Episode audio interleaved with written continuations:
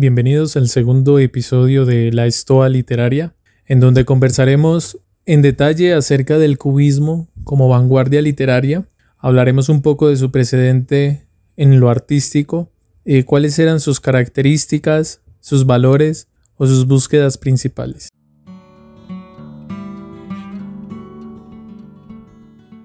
El cubismo literario surge en 1913 y sus valores los consolida Apollinaire en el Manifiesto Cubista. Entre todas las grandes características que tiene esta vanguardia, se pueden destacar cuatro fundamentales. La primera de ellas es el subjetivismo y multidimensionalidad.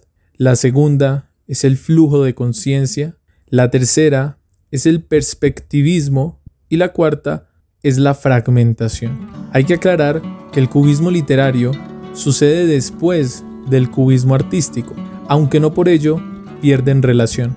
Antes de ahondar en las características del cubismo, cabe hacer algunas precisiones generales. La primera de ellas es que el cubismo es una poesía en donde se exalta más lo visual e incluso en muchos casos se sacrifica este por lo literato. ¿En qué sentido lo decimos? La poesía cubista, expresada a través de los caligramas, es decir, imágenes hechas con palabras, ponderaban el elemento visual que se estaba representando antes que la poesía que se escribía. No hay necesariamente rimas, los poemas cubistas no tienen que rimar obligatoriamente, tampoco tienen una medida, es decir, que no son octasilábicos ni endecasílabos, sino que rompen con toda esta estructura, algo que es muy propio de todas las vanguardias de la primera mitad del siglo XX, romper con la tradición, con la forma en la que se había hecho literatura hasta ese momento, en este caso poesía. Profundizando entonces en las características de esta vanguardia, comenzamos con el subjetivismo y la multidimensionalidad. La poesía cubista se enfocaba mucho más en lo que ocurría al interior del individuo que en lo que sucede en el exterior del mundo objetivo. Es decir, que los poemas del cubismo intentan retratar, por su aspecto visual, pero también expresar, por su aspecto poético, más lo que sucede en la psique del individuo en su interior que aquellos fenómenos que están sucediendo en el mundo exterior. No hay que olvidar que el cubismo está fuertemente influenciado por las ideas de Sigmund Freud.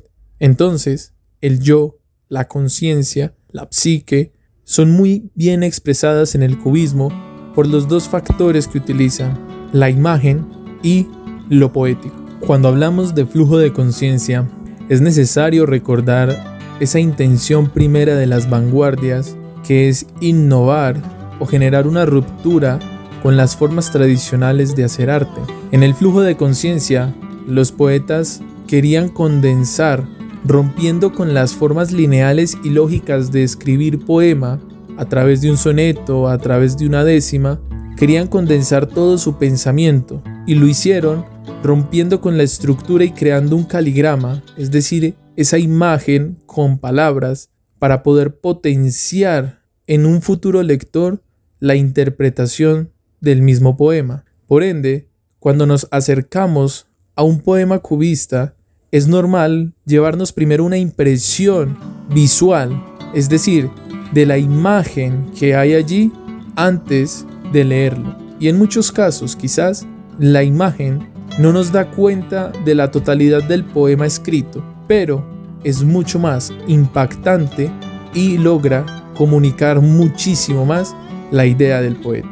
Debido entonces a su naturaleza visual, el cubismo literario expone el perspectivismo. ¿Qué implica esto? Como hay una ruptura con las formas lineales de escribir poemas, en el cubismo un poema no se reconoce el inicio o el final de una manera tan clara como en la poesía tradicional.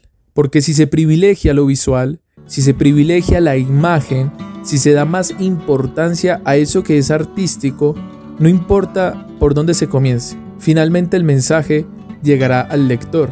Y en ese orden de ideas, las perspectivas que pueden haber alrededor de un poema serán múltiples, perspectivas que se nutrirán no solo de la percepción de la imagen que tenga el lector, sino también desde el punto en el que inicia su lectura, desde donde la continúa y en donde la finaliza. El cubismo literario pretendía también, gracias al elemento visual, ahondar, profundizar en todas las posibles interpretaciones que se pueden dar de un mismo fenómeno literario o de un mismo poema. Y así hemos llegado a la última característica del cubismo, como lo es la fragmentación. No olvidando entonces el elemento visual, esta vanguardia pretende la ruptura no solo de la estética, sino también de la forma en la que se expresa.